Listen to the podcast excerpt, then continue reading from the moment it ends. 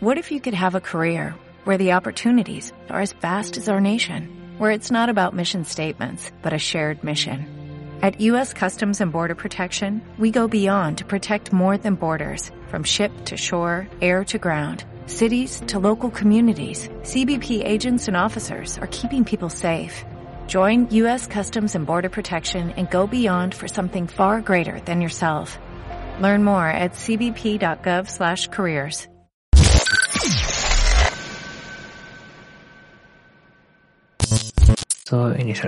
Pues nada, Héctor, bienvenido a, a, al podcast. Encantado de tenerte aquí. Tengo aquí Bueno, a Pípezas, ¿eh? que todo el mundo lo conocerá por ese nombre. Y nada, preséntate a qué te dedicas, quién eres y un poco, un poco de todo. Pues efectivamente soy, soy Héctor, ante todo soy, soy físico, soy de Barcelona y actualmente trabajo en el CERN, el Laboratorio Europeo de Física de Partículas, pero estoy, estoy haciendo un postdoctorado asociado con la Universidad de Oxford, pero los conseguí engañar para estar constantemente aquí en, en Ginebra, que es donde trabajo, donde vivo y donde hago crecer la familia. Joder, qué bien. Em, ¿Cuánto tiempo llevas ahí trabajando ya? Pues empecé haciendo el doctorado en el CERN en 2011, o sea, hace ya más de 10 años. Eh, y, de ahí, y de ahí encadené, sí, sí, sí, a mí yo también hago lo mismo, la misma reflexión.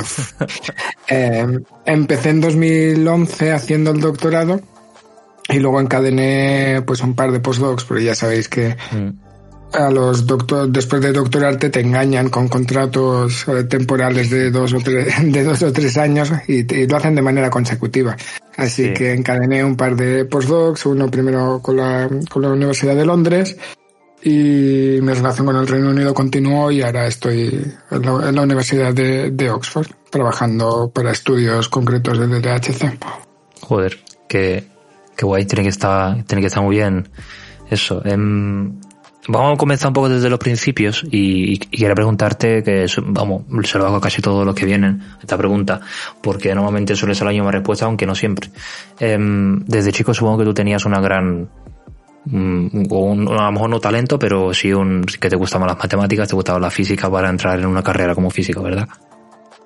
Sí, sí, sí. A ver, o sea, la, la clásica historia del, del buen estudiante que saca buenas notas en mates, en física, pues Sí. es un poco así, ¿eh? Em, yo tengo que decir que desde siempre me ha gustado, o desde que tengo uso de razón, que a lo mejor no hace tantos años, pero siempre me, me ha gustado bastante las ciencias, las ciencias en general y sobre todo la parte más fundamental de todas las ciencias. De hecho, una de las bueno, cuando, cuando somos pequeños todos queremos, ser, después de ver el Parque Jurásico, todos queremos ser paleontólogos.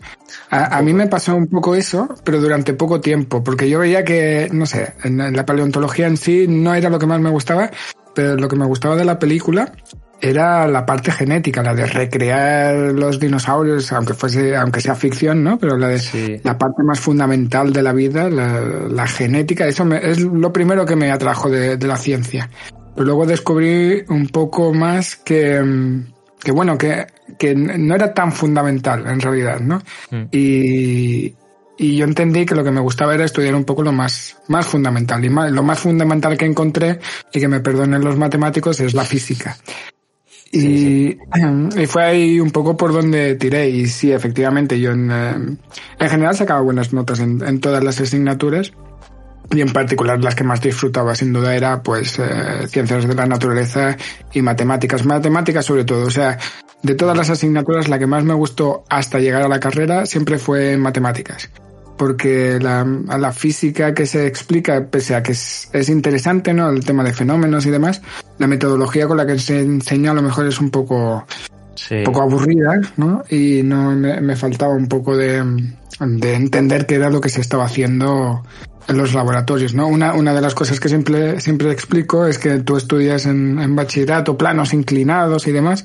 Yo me preguntaba, bueno, pero es los laboratorios de física que están haciendo planos inclinados muy difíciles o están haciendo algo realmente diferente y Claro. es es esta segunda, ¿no? Están haciendo cosas diferentes. Los planos inclinados son unos fundamentos un poco aburridos, pero, Sí, sí. pero ¿Y, y crees que después en la universidad eh, lo cómo, cómo estuvo planteada y cómo la diste te hizo realmente comprender en qué consiste la física y, y realmente te hizo ver que era algo más, en plan, algo más, mucho más grande que simplemente algo más complicado que bachillerato.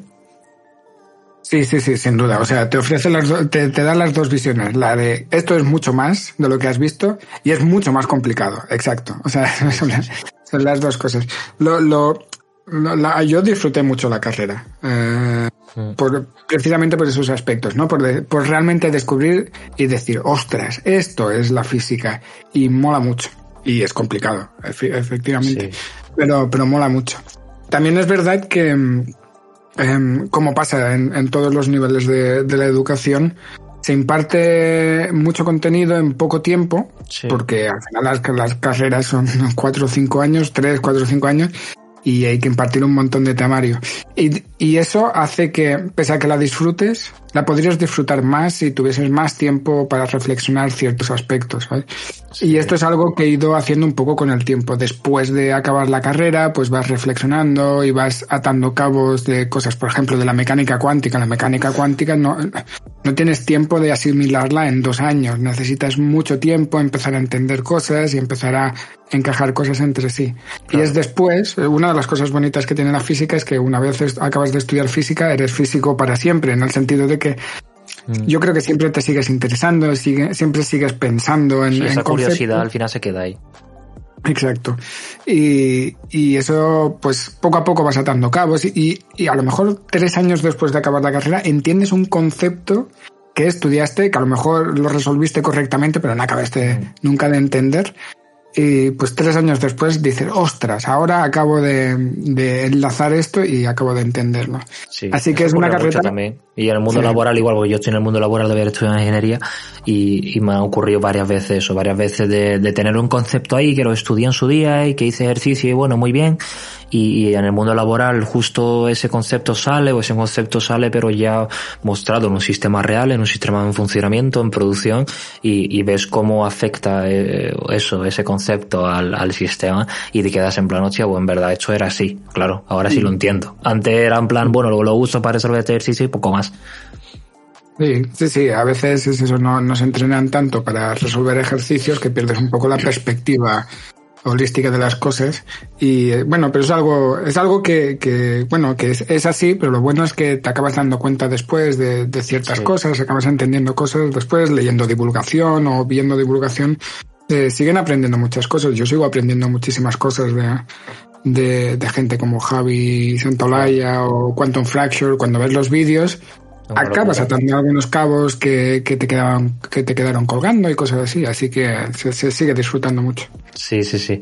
Y bueno, después tú durante la carrera, ¿tenías algún pensamiento de qué es lo que querías hacer con el futuro, en tu futuro? En plan, después de la carrera que voy a hacer, ¿lo tenías claro? ¿Tenías claro que querías algo o, o simplemente ibas en plan, bueno, ¿qué pasa? Pues la verdad, claro, claro, no mucho, porque al ser una carrera tan difícil, eh, y tan, digamos, como comentábamos al principio, nueva en el sentido de no sabes lo que te vas a encontrar. Eh, pues yo no, nunca me planteé después qué iba a hacer, ¿no? Es como, bueno, ya iré viendo a ver cómo se me va dando, sí. eh, qué me va gustando, qué no me va gustando, y ya veremos. Y, pero bueno, llegó el cuarto de carrera el último año y bueno, pues me atraía el tema de la investigación y claro, el, el camino natural pues era hacer un máster y Así que cuando acabé la carrera decidí hacer un máster en física de aceleradores. Um, todo en Barcelona, carrera y todo, máster. Sí, todo, todo, en Barcelona, todo en uh -huh. Barcelona.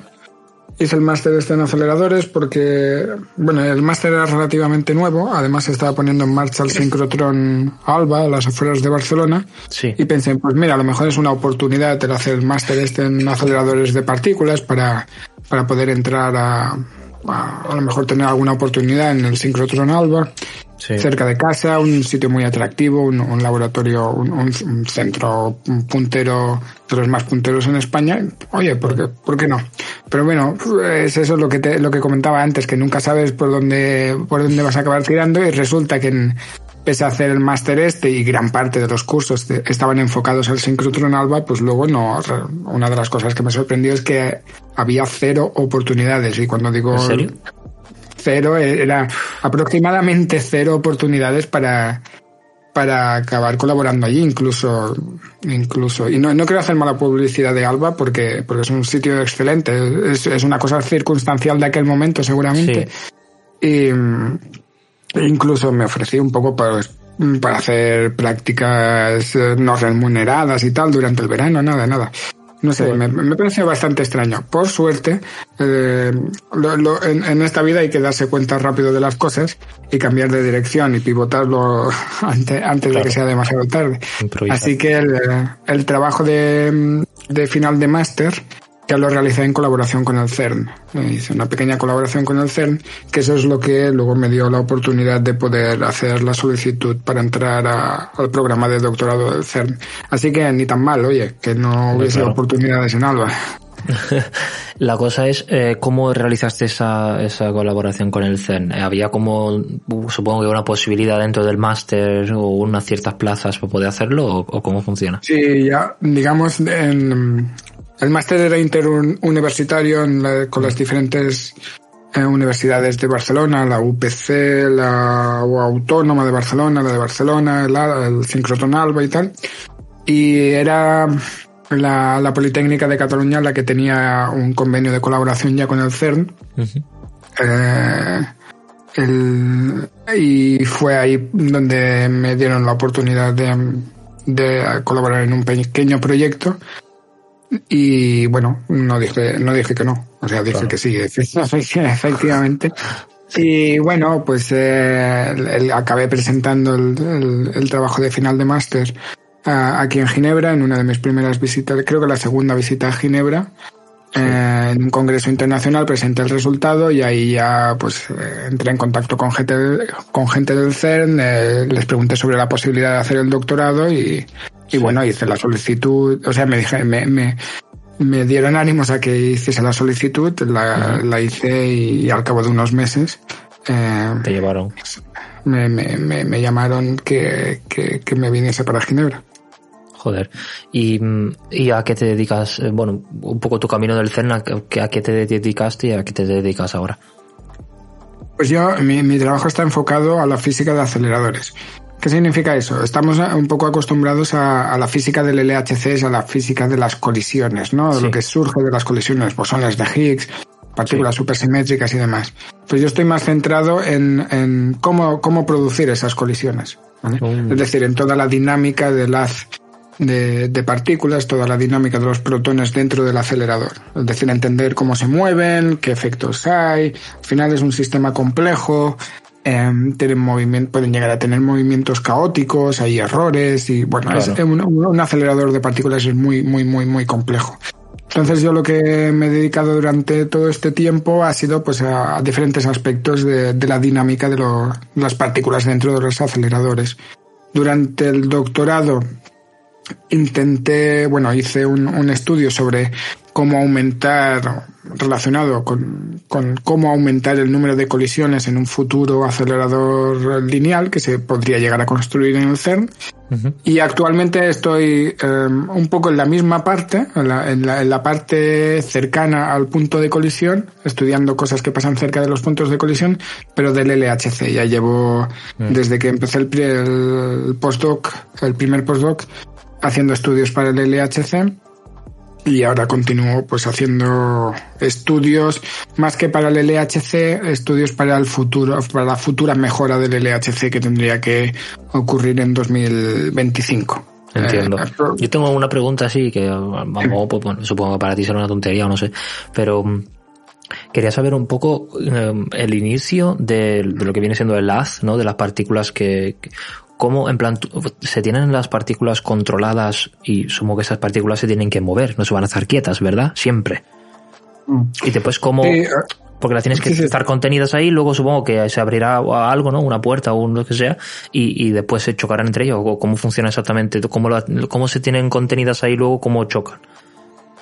Sí, la, la, verdad es que se tiene mucho más control del que uno podría imaginarse a la vez que también hay muchas que se descontrolan. Pero digamos, eh, fraccionalmente eh, tenemos un control bastante, bastante alto de lo que le pasa a las partículas. Efectivamente, lo, los protones en, antes de llegar al LHC pasan por toda una serie de, de aceleradores previos, que digamos que les que proporcionan eh, la energía inicial. Luego cuando llegan al LHC estos aumentan aún más su, su energía a través de campos eléctricos siempre mm. y una vez los tenemos al tope de energía es cuando se producen las colisiones. Digamos, es toda una secuencia que está muy clara y muy controlada y se sabe exactamente cuándo, cuando sucede cada cosa.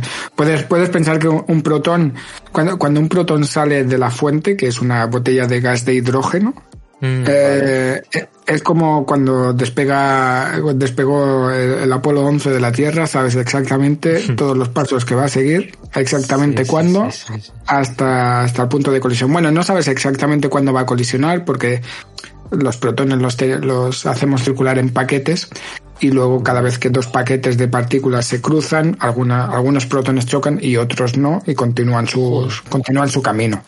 Así que, pero de alguna manera eh, todo lo que, todas las manipulaciones que va a sufrir ya las sabemos de, de, antemano. Sí, sí, sí. Joder, me imagino los tipos de sensores que tiene que haber ahí para, para detectar que unos protones se choquen y otros no. El nivel de sensibilidad de los sensores tiene que ser la hostia, porque eso a niveles tan chicos.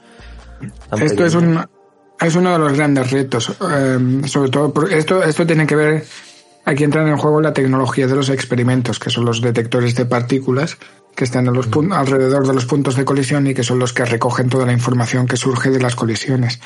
Eh, detectar si una partícula o dos protones han colisionado o no, entre comillas, es fácil porque dejan una señal clara en, el, en el detector de lo que se ha generado. El problema está en que a veces, o sea, lo hacemos demasiado bien y los detectores a veces tienen que distinguir entre 100 colisiones que ocurren casi exactamente en el mismo punto. Entonces, em, cada una de esas colisiones deja como dos trazas, ¿no? Eso es energía, básicamente, lo que deja la huella. Eso es. Entonces, em, los detectores tienen una de las primeras misiones es saber exactamente de dónde ha surgido cada una de las partículas. Y si tienes una colisión es fácil, solo tienes un vértice, ¿no? Pero si tienes 100 colisiones a la vez, eh, desenmarañar todo eso es, es, realmente complicado, ¿no? Entonces eh, ahí entra en juego muchas cosas, ¿no? Entra en juego desde el hardware del, del detector que sea capaz de, de, adquirir tanta información tan rápido y procesarla tan rápido. El Para software, interpretarla. Exacto. Luego está el software, que es el que hace primero un, primer filtrado. Bueno, el primer filtrado ya lo hace el propio hardware. Luego hay software que te hace filtrado, porque la gran mayoría de colisiones son basurilla, podemos decir. Sí. Y, y es todo muy, muy complejo y a la vez tiene que funcionar muy, muy rápido. Ah, así que es, es, realmente, es realmente eh, muy complicado. Lo que yo siempre digo es, o sea, es tan complicado que lo raro es que funciona. Y, funciona, eh, Sí, sí. Es que yo creo que eh, eso en verdad yo lo he pensado mucho y no solo con física, sino con, con muchos de los aparatos y de la tecnología que usamos hoy en día, que nos parece tan normal, ¿no? Y que funciona tan bien y que va todo muy bien.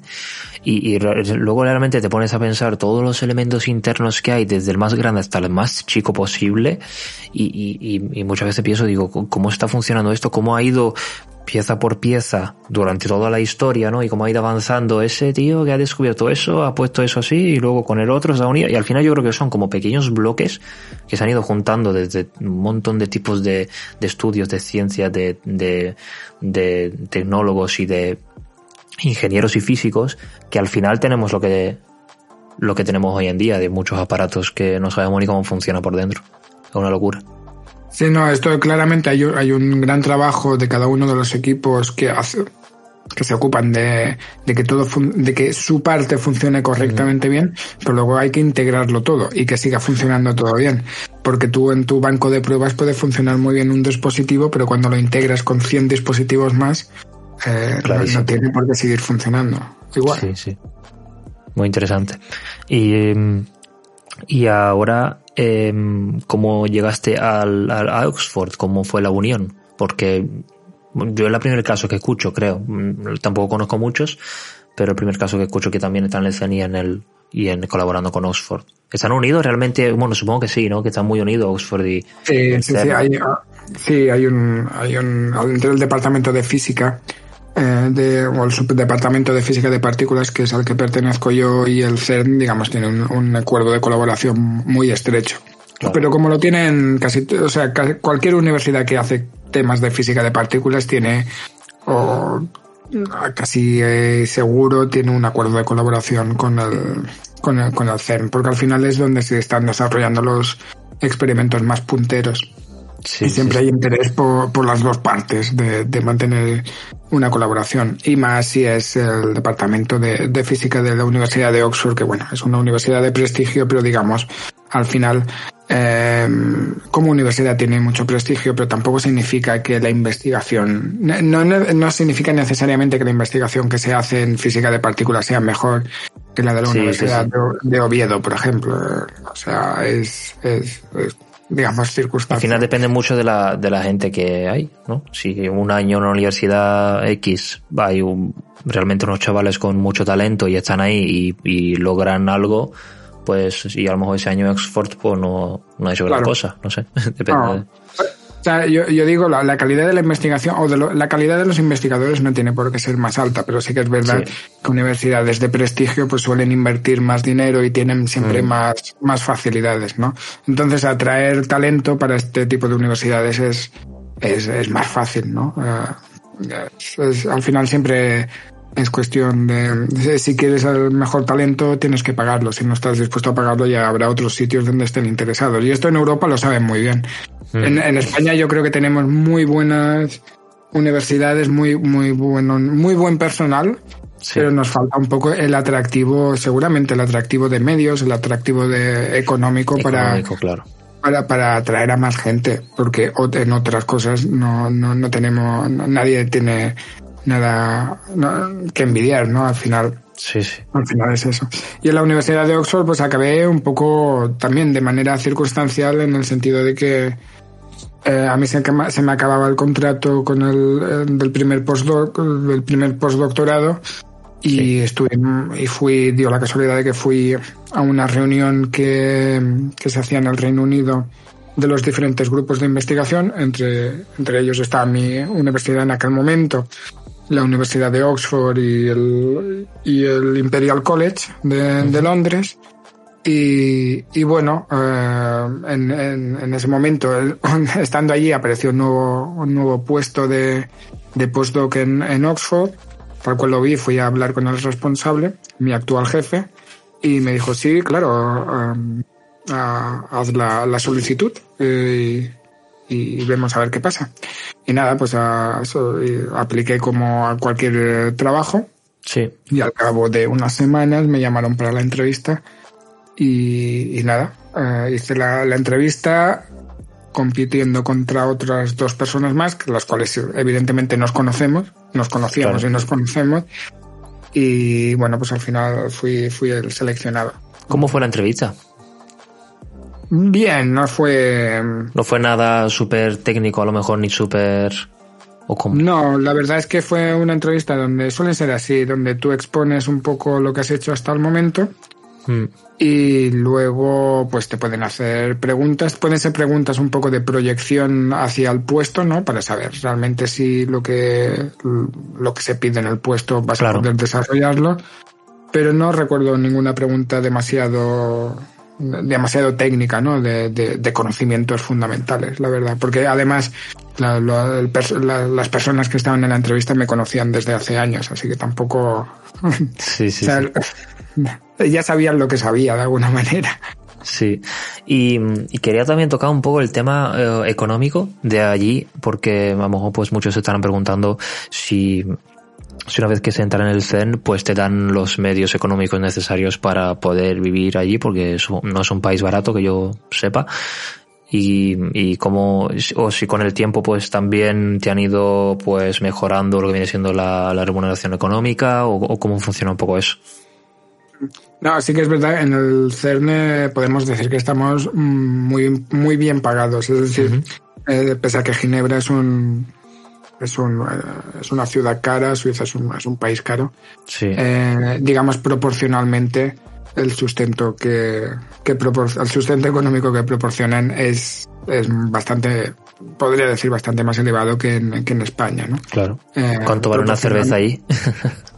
Sí, bueno, claro, o sea, mira, yo siempre pongo el ejemplo, yo no bebo cerveza, no, no bebo alcohol, ¿no? pero compro el pan, compro el pan y el pan, digamos, el pan podría ser un factor 3. Eh, no sé, allí cuesta un euro, aquí cuesta 3. Joder. Pero digamos, el sueldo aquí no es tres veces más, es más. claro. Es más de tres veces más.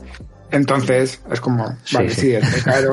Una barra de pan, cada vez que voy a comprar una barra de pan por tres, eh, por euros. tres euros, pues, madre mía, pero luego, es, porque siempre, siempre, o sea, la, la mentalidad de cobrar del sueldo español es muy difícil, ¿eh? de, de quitar, pese a que estés eh, ganando más. Claro. Así que, que, o sea, yo creo que al menos aquí en el CERN hacen que el, que el, que el, el tema económico en ningún caso sea un problema. Pues es, es lo suyo, claro. No, no, no te vas a hacer súper rico, o sea, el que más cobra no es súper rico, no es, no es evidentemente un, un, un gran uh, un banquero de, de, Suiza, no gana tanto como un banquero. Claro. Pero, pero es suficiente para tener una vida cómoda y decente. Desde, desde el, el, estudiante de doctorado que acaba de entrar hasta el director general, el tema económico lo tienen resuelto. Sin ser ricos, no, no es un problema. Cosa que es, es, es, lo que yo le pido a, a un sueldo, que no, que no sea un problema. Claro, normal. Y, y tu visión de futuro un poco, ¿cuál es? ¿Cómo te ves, eh, te ves eh, siguiendo allí eh, o, o, cambiando un poco de aires? O?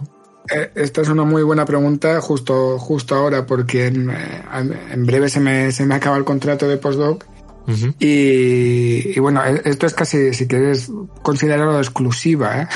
lo, que te voy a, lo que voy a contar ahora. Es que la cosa aquí no creo que salga ahora, el podcast, saldrá bueno, dentro de un, a lo mejor en septiembre. Vale. No, no hombre, tengo preparado algún vídeo yo para sacar en mi canal que, sí. que hablo al respecto. Así que bueno, como yo tardo tanto también en, en publicar vídeos, quién sabe, quién lo saca antes. Podríamos coincidir. Pero en cualquier caso, en cualquier caso, como este año se me acaba el doctorado, sí. pues eh, ya llevo desde el año pasado buscando opciones a ver qué, qué puedo hacer a continuación. Uh -huh. eh, porque una cosa tengo claro, yo es que ya no quiero seguir dependiendo de contratos de dos años, de, de postdoc, porque conseguir claro. otro, otro contrato de postdoc es, es muy fácil. Eh, pero yo ya no, ya tengo 34 años, que no son muchos, pero no son pocos. Claro. Pero tengo, tengo dos Busca hijos. una estabilidad a largo plazo. Que, claro, busco algo un poquito más estable.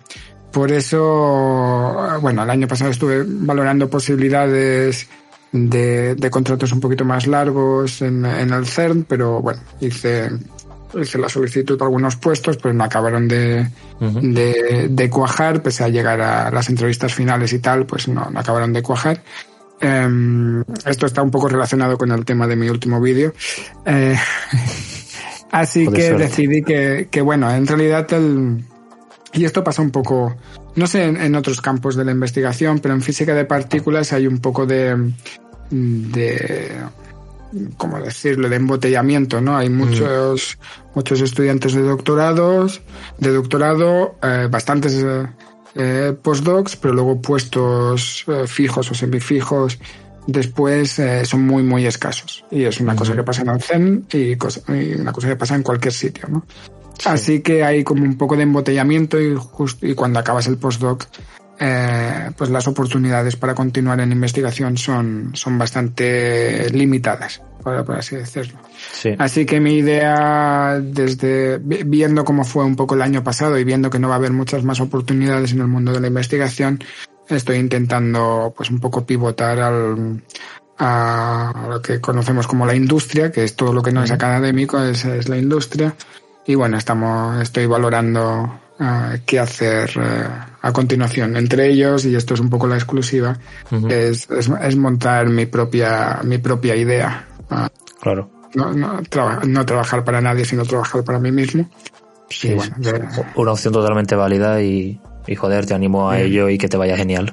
Gracias. que es importante. No, eh, a mí me hace gracia porque digo lo, eso de que busco estabilidad y me meto en una de las cosas, me, me quiero meter en una de las cosas más arriesgadas que hay. Pero, pero bueno, al, al, menos sé que voy a tener bastante control sobre ella, que es una de las cosas que, que, me apetece hacer, tener control un poco sobre, sobre lo que voy a hacer a, a continuación, porque, bueno, mm, básicamente, eh, si no, depende, como, como decía, ¿no? Todo, todo el proceso de, de conseguir un puesto en, en academia, un, un, puesto fijo, depende de tantos factores que no, mm. que no están bajo tu control que, que, que es difícil. Sí. Así que quiero, quiero, tener un poquito más de control en ese aspecto. Sí, claro. Eh, pues la verdad es que mola mucho esa reflexión porque me acuerdo cuando hablé con Javier Santaolalla y, y que él también sube en el CEN, coincidisteis en, ¿verdad? Sí, sí, sí, sí, coincid, coincidimos.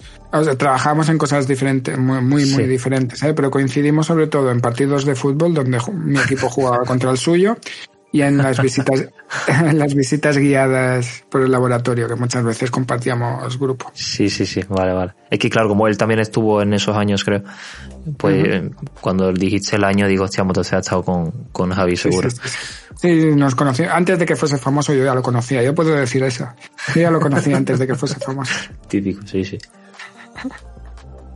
Y... Um, uy, se me, se me ha ido lo que quería decir, creo. Ah, que sí, que él también me dijo que, que después del Zen, pero una que llevo allí, pues le hice una pregunta un poco así sincera y me dijo que, que, que, que no le terminó de convencer estar ahí. Que hacían cosas que él pensaba que era de otra manera porque lo había romantizado mucho. ¿no? Y eso suele ocurrir con el CERN. En general, que la gente, los físicos lo romantizan un poco. ¿A ti te pasó eso? ¿Lo romantizaste? Uh, Pensaste que iba a ser una locura y qué tal, y al final Javi me dijo pues eso, que al final estás mucho con el ordenador, que tal, que cual, no sé qué, y que, no sé. Eh, no, yo creo, en, en, sí, en parte coincido con, con Javi. Yo, yo tampoco quizás lo romanticé tanto porque al final cuando te empiezas a meter en la investigación ya, ya sabes que no es todo tan, no, no es mm. todo de película, ¿eh? hay mucho, hay mucho, claro. mucho trabajo duro y como decía, decías, ¿eh? mucho trabajo de ordenador y sí que es verdad que, al menos en mi caso, pues echaba o he hecho un poco de menos, un poco más, que sea algo un poquito más dinámico, ¿no? Más, más variado.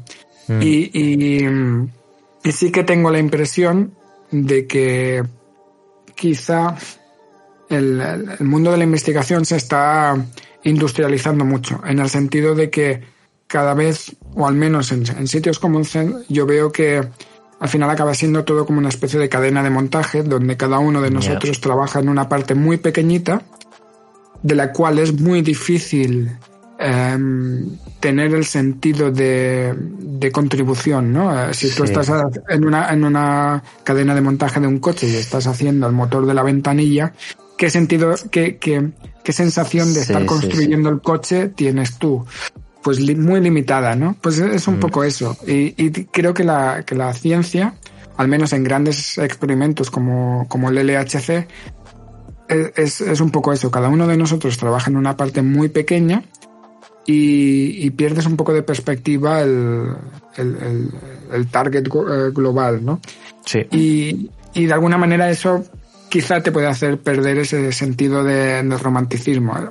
Sí. Y, y hay gente que seguramente eh, verá lo, lo, verá con buenos ojos y, y, y, yo sinceramente no sé si se puede hacer de otra manera, ¿eh? Tampoco, no, no es que lo, claro. no lo estoy criticando diciendo, no, es que esto... Es que evolucionó así.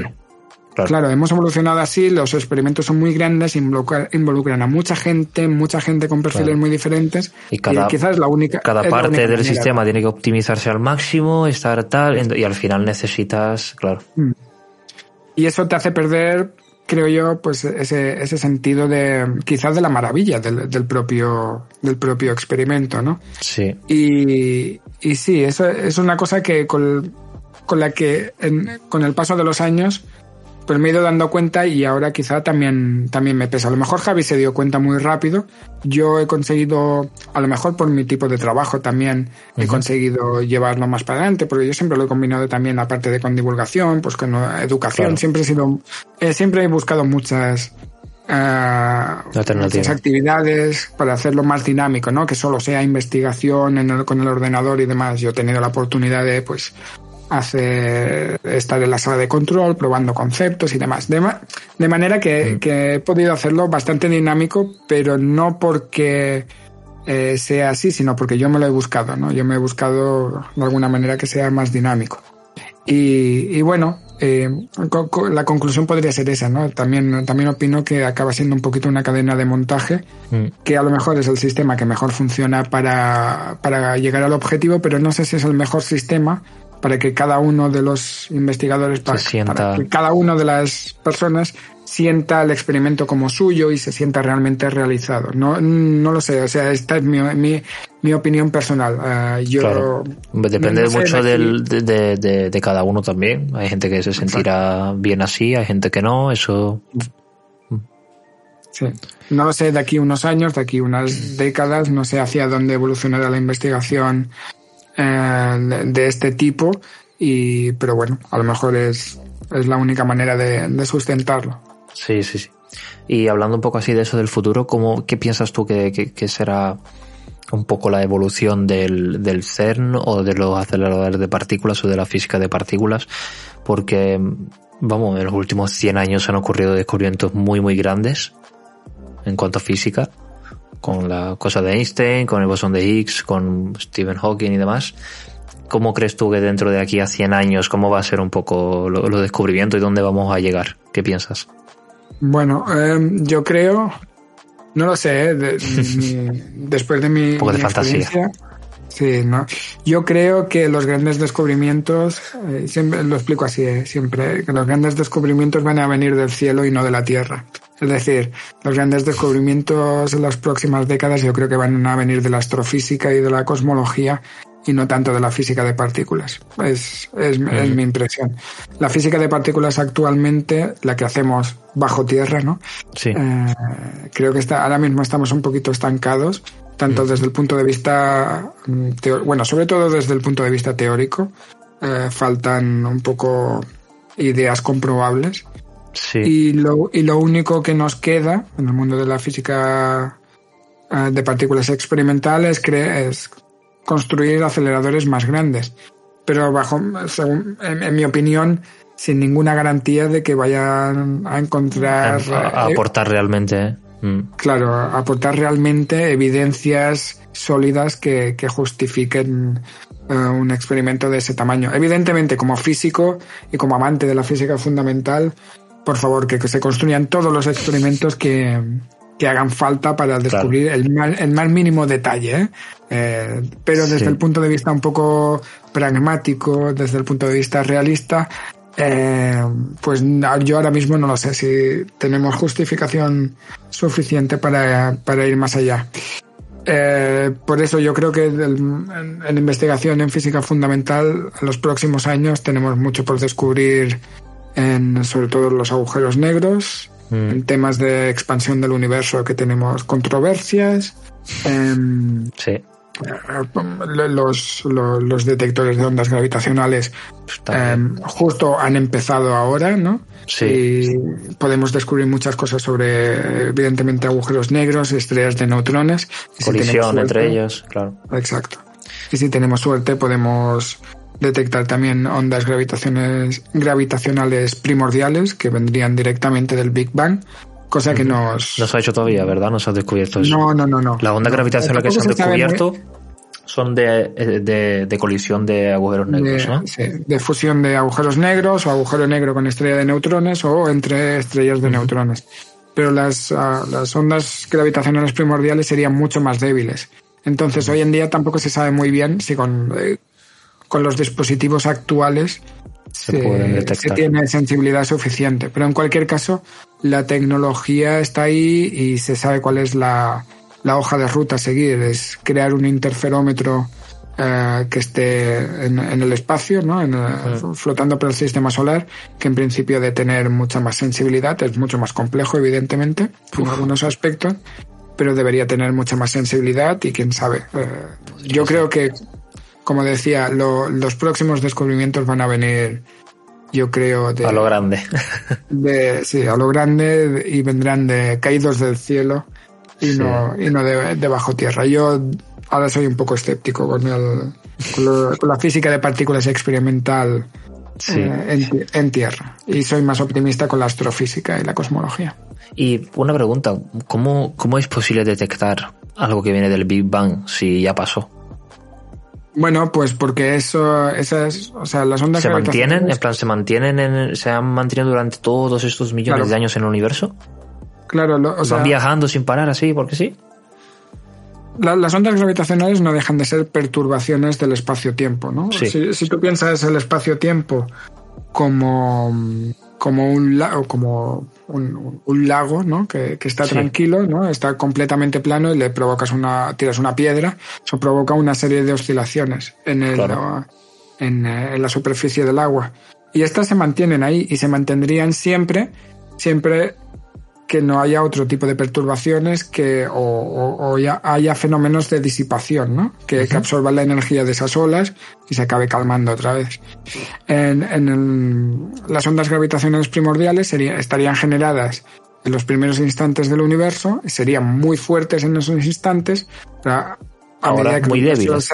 claro, ahora muy débiles. Por, primero porque ha pasado mucho tiempo y esa perturbación ha tenido mucho tiempo de, de viajar, digamos, y, de, y de repartirse por todo el universo y a la vez el universo eh, se, va, se va expandiendo y eso de alguna manera también hace que, que se vaya debilitando la, la, señal.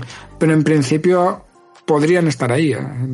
Claro, eso no se sabe. A lo mejor eh, esa fuerza ya, ya ha dado de sí y ya no habrá ondas gravitacionales primordiales. ¿No? Claro, ¿eh? Podría pasar.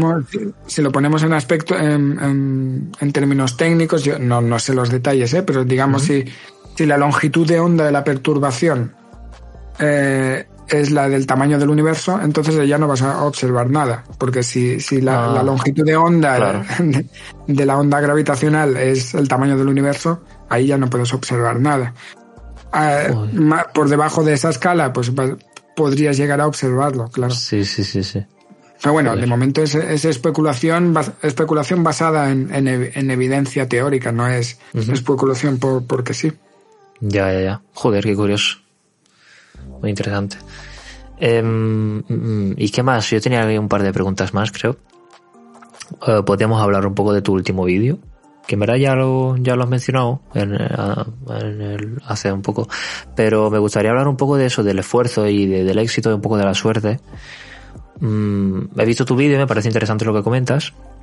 Sobre todo la frase de que siempre el que, el, que se esfuerce y tiene, y tiene encima suerte, pues va a alcanzar el objetivo que tiene que alcanzar, pero no siempre el que solo se esfuerza no tiene por qué alcanzarlo, ¿no? Mm, yo creo que eso pega muy bien con, con, con, nuestras carreras, con la carrera de ingeniería, ciencia, bueno, en verdad todas las carreras en general. Al final es un esfuerzo que haces durante bastantes años y que después pues, te tiene que dar de vuelta algo, ¿no? Porque si no, no ha merecido la pena para nada. Mm, aún así, tú piensas que, que, que, sin suerte, yo pienso un poco que sin suerte también se puede alcanzar grandes objetivos. A ver, depende, depende de lo que de lo que consideres un poco por, por, suerte. lo, que, lo que menciono en el vídeo es sobre todo Evidentemente, sobre todo si, si te embarcas en, en, aventuras como estudiar una carrera, una estudiar física o estudiar una ingeniería, evidentemente, sin esfuerzo y trabajo, es, es, imposible. Es, es, a la práctica imposible. O sea, hasta el más listo de la clase algo tiene que hacer, ¿sabes? O sea, no, no hay más, no hay más.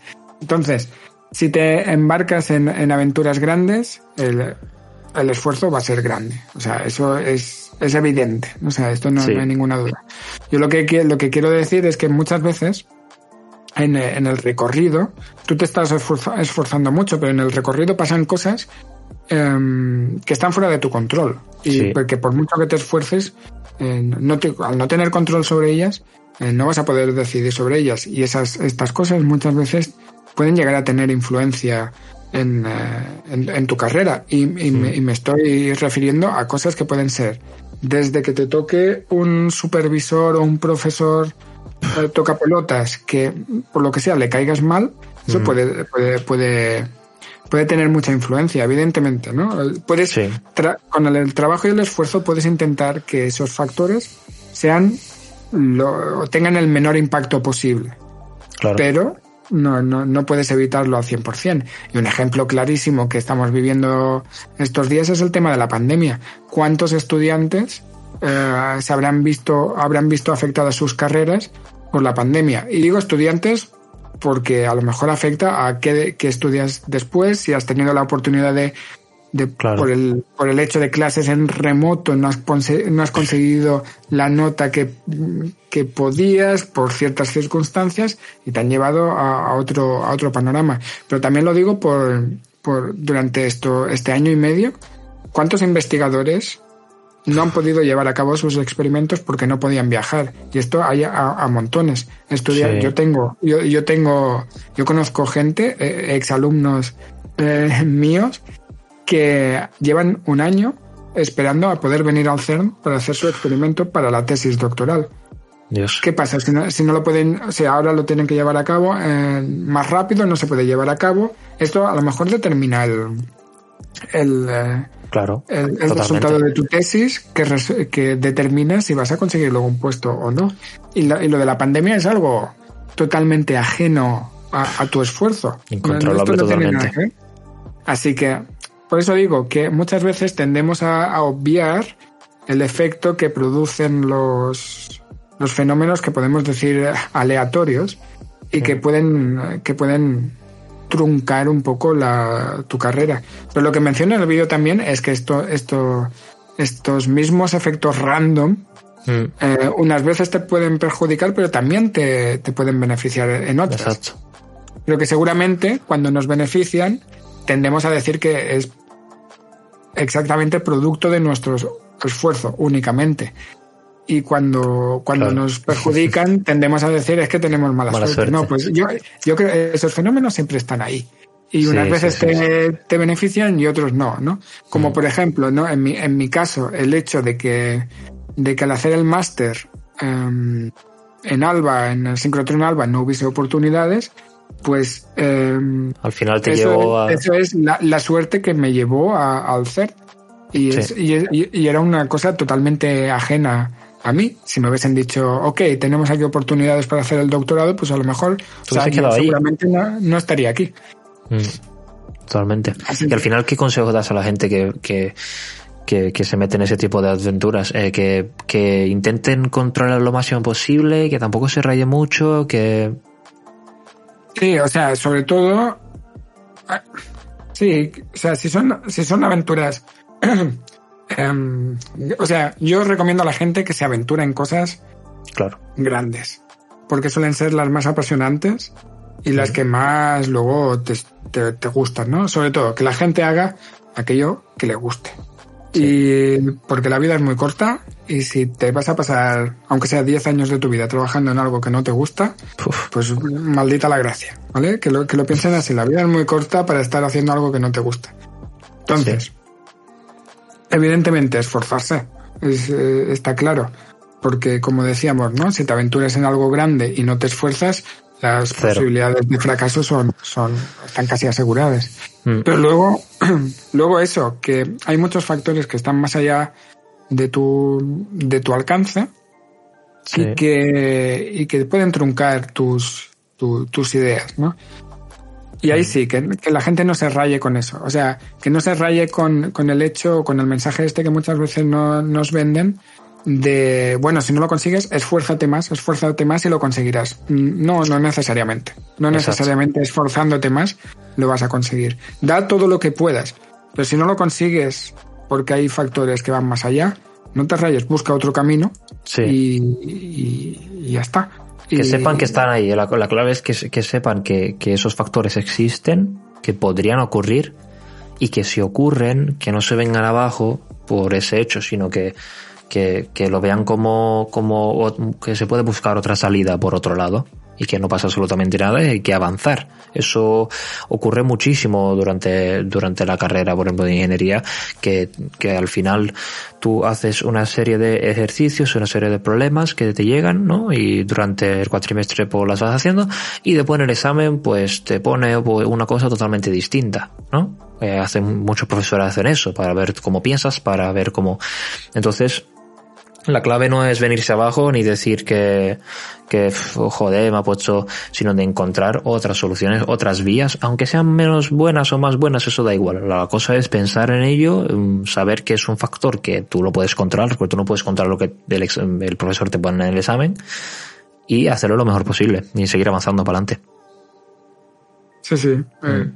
exactamente. Em, Sí, bueno, y que, y que todos tenemos derecho también a equivocarnos, ¿eh? Que no... claro.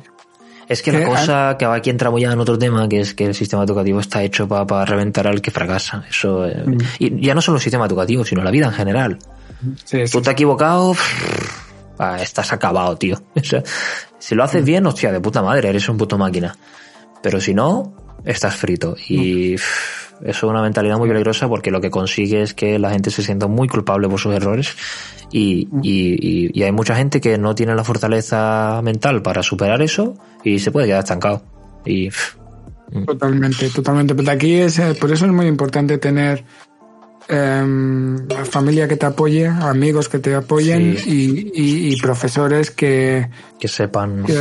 sí, que sepan manejar este tipo de situaciones porque yo, yo lo, claro, yo como, como siempre en la escuela, pues eh, siempre, entre comillas, he sido estudiante modelo, pues nunca, nunca he tenido problemas de ese, de ese tipo. Pero sí que he visto casos en los que un profesor puede, con sus, solo con sus comentarios puede truncar eh, tu, tu, tu, vida. Y es como, bueno. Mm, claro. Es complicado, es complicado. También desde el punto de vista del profesor es complicado gestionar eso, pero yo creo que un profesor, si llega ahí, y sobre todo al nivel de universidad, la gran mayoría deberían saber eso, deberían saber lo que nosotros estamos comentando y saber gestionar eso bien y saber, eh, saber llevar al alumno por el camino que realmente le guste y por el que quiere y no intentar sabotearlo ni, ni hacerle ver que, pero bueno, al final eso, Ah, bueno, profesores, como siempre, hay, hay de todos de, todos los tipos. hay profesores, o sea, y, en particular en la universidad, porque en la universidad hay profesores que en realidad dan clases por obligación y eso es un poco... La gran mayoría. Es una, es una, lástima, porque dar clases sin ganas, pues sin, sin, pasión. O con ejercicio de hace 20 años. que son los mismos de hace 20 años, pues joder, dices tú, tú ¿qué está haciendo? ¿Sabes? ¿Qué está haciendo? Esto, esto es un problema en particular en España, ¿no? Creo que porque los investigadores tienen la obligación de dar tantas horas de, de, de, clases y demás. Creo que en esto, por ejemplo, en el Reino Unido es, es, diferente. O sea, tú si tienes un contrato de investigador es de investigador y además si quieres puedes tener un contrato de, de lecturer, ¿no? De, ah, de, profesor. Y aquí es obligatorio. Y aquí, supongo en muchos sitios, dependiendo también de la beca que tengas y demás, es, obligatorio. Mm. Entonces, al final, pues eso, ¿no? Dar clases por obligación es lo peor que, que, sí, sí. Vamos, yo puedo contar, que ya lo he dicho varias veces, lo puedo contar con los dedos de una mano. Lo, realmente los profesores que he dicho, estos son profesores que realmente les gusta lo que hace, dar unas clases de puta madre, se explican de puta madre y se preocupan por el alumno. Durante toda la carrera, ¿eh? que son 40 asignaturas y hemos 35 profesores, porque hayamos dos o tres asignaturas que repiten profesores, pero sí. Pero es, es una lástima, porque al final, mira, yo, yo siempre lo digo, o sea, en nuestra sociedad hay dos profesiones, grosso modo, mm que considero que son las más esenciales de todas. Primero, la primera son los médicos y la segunda son los profesores, los, educadores, la comunidad educativa en general, porque unos cuidan de nuestra salud y otros cuidan, de nuestra salud mental o nuestra formación mental, por, así decirlo.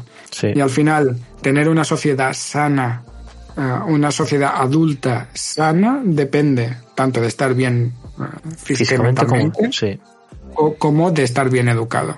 Mm. Y de aquí que considere que los médicos y los, los profesores son, son los dos colectivos más importantes seguramente. Sí, son dos pilares muy grandes de la humanidad, sin duda. Mm. Sí. Y bueno, para ir acabando, em, dime, dime tu película científica favorita. ¿Tienes alguna? ¿O no eres gran fan del cine? yo soy bastante amante de la ciencia ficción, eh, hay que decirlo.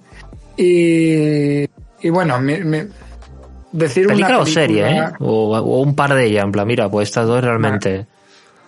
Sí, a ver, primero, o sea, así de, de ciencia.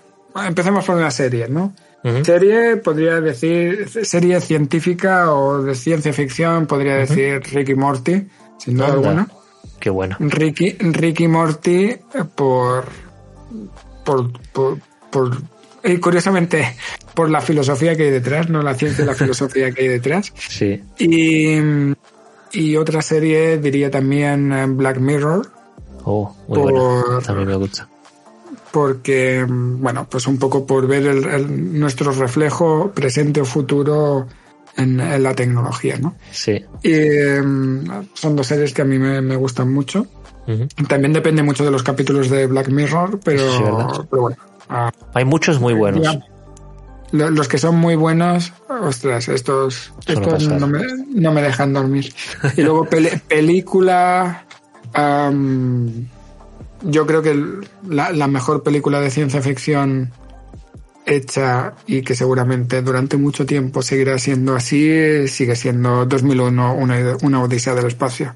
O sea, sí, la, la combinación entre el arte cinematográfico y los conceptos científicos que pese a lo mejor te esperabas que dijes Interstellar, ¿eh? Sí. pero Yo me pensé que iba a decir Interestelar. A mí me gusta mucho Interestelar, una de mis favoritas sin duda. la, la conjunción entre la ciencia y el arte cinematográfico creo que es mucho mayor y sobre todo en el tiempo en el que ocurrió Claro. eh, la de 2001, una odisea del espacio. Eh, una- 2001, una, una odisea del espacio explica muchas cosas científicas y de la humanidad y filosóficas sin explicarlas. Es decir, em, solo con la imagen, con, con el movimiento, ya se explica muchas cosas. En cambio, Interstellar es muy interesante, a mí me gusta mucho, evidentemente, Sí. pero necesita del guion para explicar conceptos. Necesita Sí, que alguien te diga. Y de lo "Uy, sí, visual, ¿no? De lo visual también, de lo extraordinario de lo visual para explicarte muchas cosas. Sí, sí, es totalmente Exacto. cierto. Así que Interstellar sin duda es un, es un peliculón, pero no, no supera 2001. Sí, Ah, sí, sí. Pues fíjate, yo hace poco también vi de nuevo la trilogía de Matrix y me pareció muy avanzada la época en la que se hizo, sin duda. Claro. Es una pasada. Eh, Sí, no- cómo está hecha y, y el, y- y el guion también, actores, música Mm. y, y la filosofía que hay detrás es muy interesante. La verdad es que tengo muchas ganas de ver la cuarta, que supuestamente la van a sacar el año que viene o el siguiente. Eh, Yo, yo, yo tengo ganas y, miedo. Y miedo, la mucho miedo. No, no lo sé, la, la gente, la, la 2 y la 3, la gente la, las odia mucho, Sí. pero básicamente porque la tiene, la comparan con la, con la primera, evidentemente. La primera es insuperable. Hombre, sí. Eh, Pero se Pero- veía desde el principio que, que, que iba a ser una trilogía porque después está muy bien llevada a cabo. Yo la mayoría de trilogías que veo eh, tiran un poco, ¿sabes? Eh, ¿No? Y se sacan cosas así de la manga. Pero es que la primera te da luego te da pie a, a, a- un mundo tan abierto y, y que al final la segunda y la tercera yo creo que lo resuelven bastante bien. Por ser una trilogía es muy difícil sacar una trilogía adelante y creo que la han sacado muy bien. sin duda. No, no, a, mí, a mí las 2 y la 3 tampoco me desagradan tanto, ¿eh? Eh, A mí tampoco, es- a mí me gustan las tres películas. La primera la mejor, la- porque la más impacta, pero las dos y la tres están bien hechas, están bien el, er- el pensadas. error yo, el error yo creo es compararla con la primera. Sí, sí. como- Pues, pues nada, Bueno, yo no, creo que en, acabo... en- en realidad de ciencia ficción hay, hay muchas otras pelis Sí. que a mí me han, me han hecho mucho que me han dado mucho que pensar. Matrix es una de ellas. Eh, y en el, en el mismo, en la misma dirección, otra que a lo mejor mm, no- nadie considera o no, no la considera no se considera suficiente en ciencia ficción, pero el show de Truman. Oh, eh, el no show de Truman, claro. A, a mí me encanta, me encanta. Es, es como Matrix, ¿eh? es un poquito Matrix, Sí, sí, sí. pero un poquito llevado a un mundo más cercano y a mí, a mí me social. encanta. Sí, sí, sí. Ah. Es un peliculón, es un peliculón. Sí. Pero claro, y hay no- más, hay no- más, algunas, algunas más hay.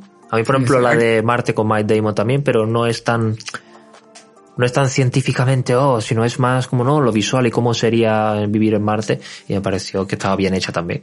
Sí, no, a- o sea, eh, The Martian yo creo que es, es, es entretenida. Es entretenida, más una aventura, una aventura espacial que no, que no algo psico, filosóficamente complejo, la verdad. Sí, sí, sí. Pues nada, Héctor, yo creo que, que vamos ahí acabando. Llevamos una hora casi. Yo creo que ha estado muy interesante, la gente le va a encantar seguro. Y, y nada, quizá en un futuro podríamos hacer otro episodio hablando de otras locuras que hay por ahí. pues cuenta conmigo para, para ello.